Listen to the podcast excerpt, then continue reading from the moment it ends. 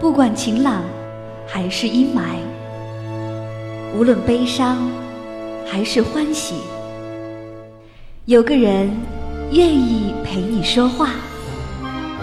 时光相逢，咫尺天涯。那些自由无用的灵魂，在音乐里互相抵达。这里是一弹一唱。新卓艺工作室，诚挚出品。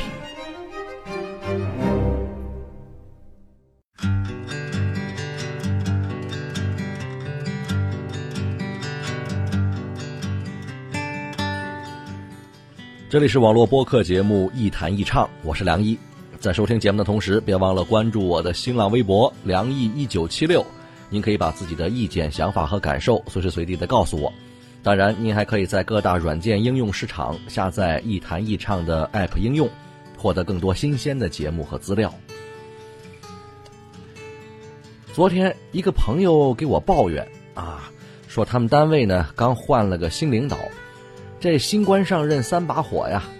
新领导呢，这个开会就说了，说咱们单位的同志啊，干劲儿还不够高。你看，我去这个外省这个兄弟单位参观学习。人家这先进的地方呢，员工每天工作十五六个小时，啊，全身心扑在工作上，一门心思的干活，这就值得我们学习吗？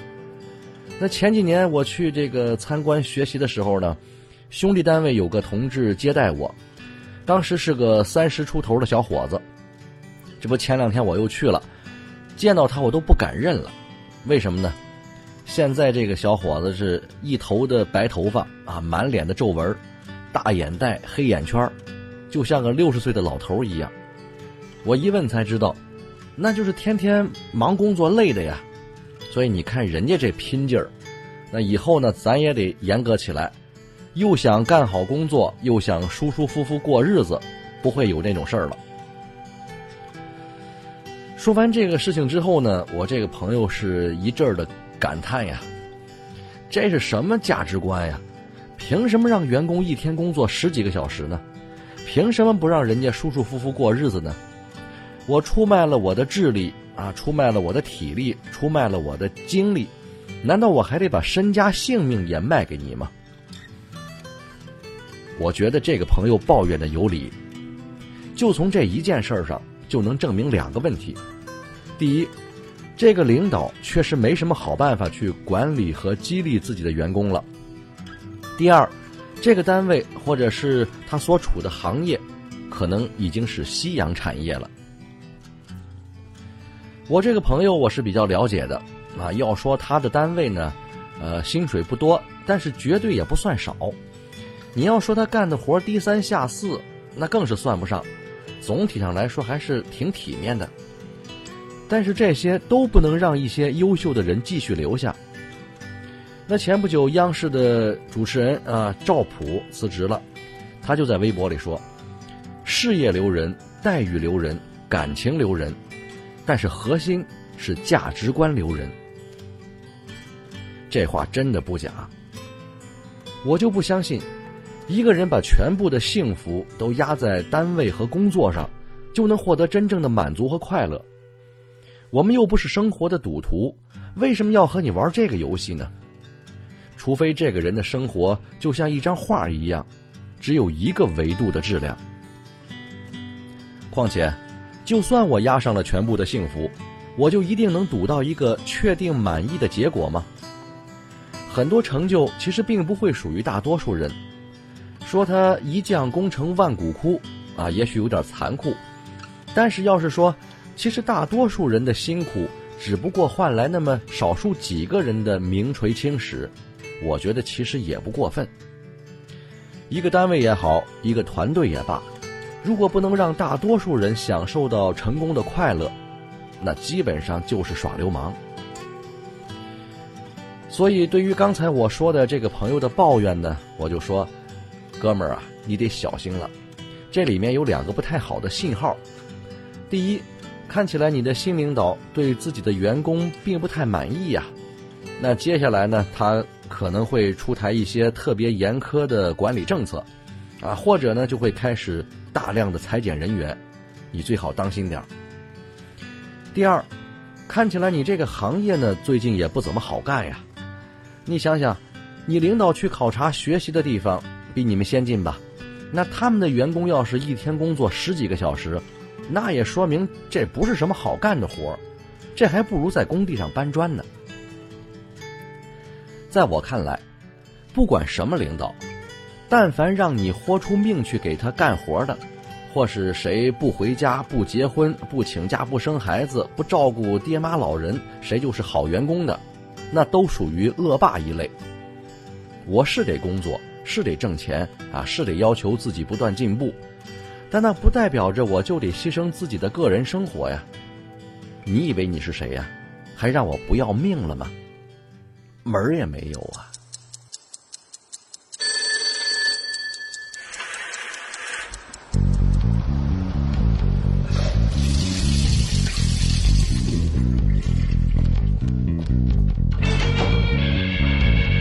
清晨六点半睁开眼，懒懒的爬起床，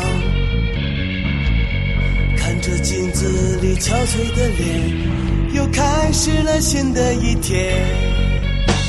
阳光依然灿烂，但是你已经疲惫不堪，还得装作身材依然走到公共汽车站。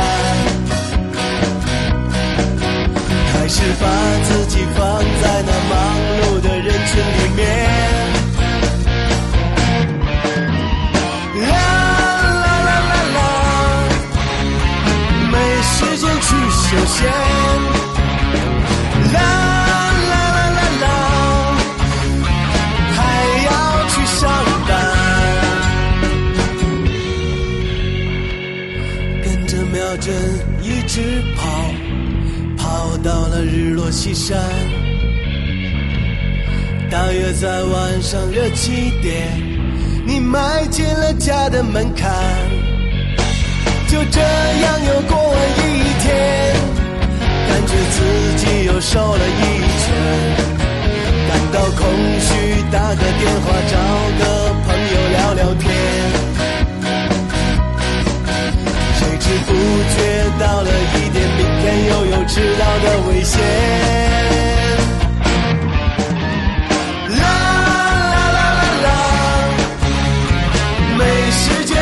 谢谢。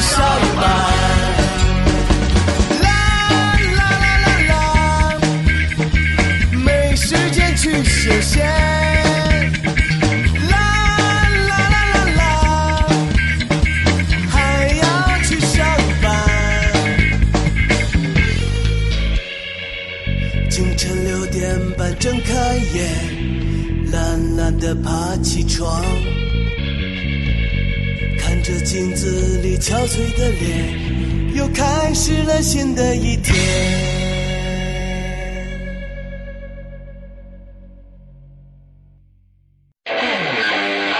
一弹一唱，一弹一唱，一弹一唱，一弹一唱。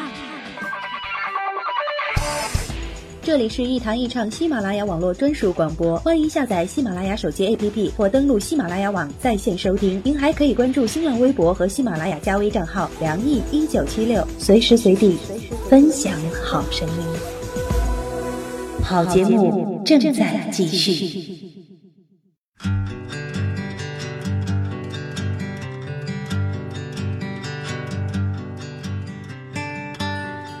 这里是网络播客节目《一谈一唱》，我是梁毅，欢迎各位继续收听。其实，在很多人的眼里，干活不要命似乎是一种天经地义的美德，是模范员工的典型代表。但是对于这个观点，我只同意一部分。我觉得不要命不是美德，敬业才是美德。但是敬业呢，不等于每天工作十几个小时啊，不等于呃不照顾家庭、父母、老婆、孩子，也没有自己的独立空间。敬业。一是踏踏实实的做事儿，但是更重要的是要有效率。咱们再举个例子啊，我有个朋友，人家单位呢要求也很严格啊，那该打卡打卡，该考核考核，各种规章制度一样也不少。可是我这个朋友性子散漫惯了啊，就瞧不上这些束缚人的条条框框，所以每天呢，呃，能早走就早走，能晚来就晚来。那时间长了，老板肯定有意见啊，啊，肯定多少也得扣点薪水吧。可是人家不怕，为什么呢？就一条，活干的又好又快。打个比方啊，同样一项任务，比如说做个方案吧，那别人三天出活，他一个晚上就能干完。那比如说出差联系业务，别人加上来回得谈上一个星期，他两天就跑回来了。而且还能圆满完成任务，就是因为做事儿有效率，所以才有了立足的本钱。那就算是平时散漫一点，老板也心里有数，不会太计较了。毕竟，能把活干得又好又快的人才不好找啊。那对这样的人就应该宽容宽松一点嘛。这一来说明呢，他老板还算是个明白人；二来也说明一个道理。重视员工的效率，远远胜过管理员工的时间。因为管理时间只能证明你的员工付出了精力和体力，而不能说明他付出了最宝贵的智力。而智力付出却恰恰是衡量一个员工是不是真正优秀的最重要的标准。就像我说的这个朋友，啊，人家效率高，做事儿快，你以为是天生的吗？那是因为他知道找方法，或者自己本身就有特殊的才能，啊，或者是有一些别人不拥有的人脉和渠道，而这些几乎都是独一无二的优点。对待这样的员工，千万别用那些死板教条的规矩去约束他，否则，就真的要了他的命了。很多年以前，我在自己的办公桌上呢，这个放了个活性炭的摆件。上面写了四个字儿：“天道酬勤。”后来有一次，这个单位的一个老兄到我办公室来玩啊，就看见桌子上这个摆件就指着这几个字儿就说了：“说，老弟呀，你还摆这个干嘛呀？怎么着还嫌自己不够勤奋吗？”我说：“不是这个意思，这就是个活性炭啊，咱这不是刚装修完吗？我就为这个啊吸收一下咱办公室这装修的味道。”但是后来我一想，人家说的没错呀。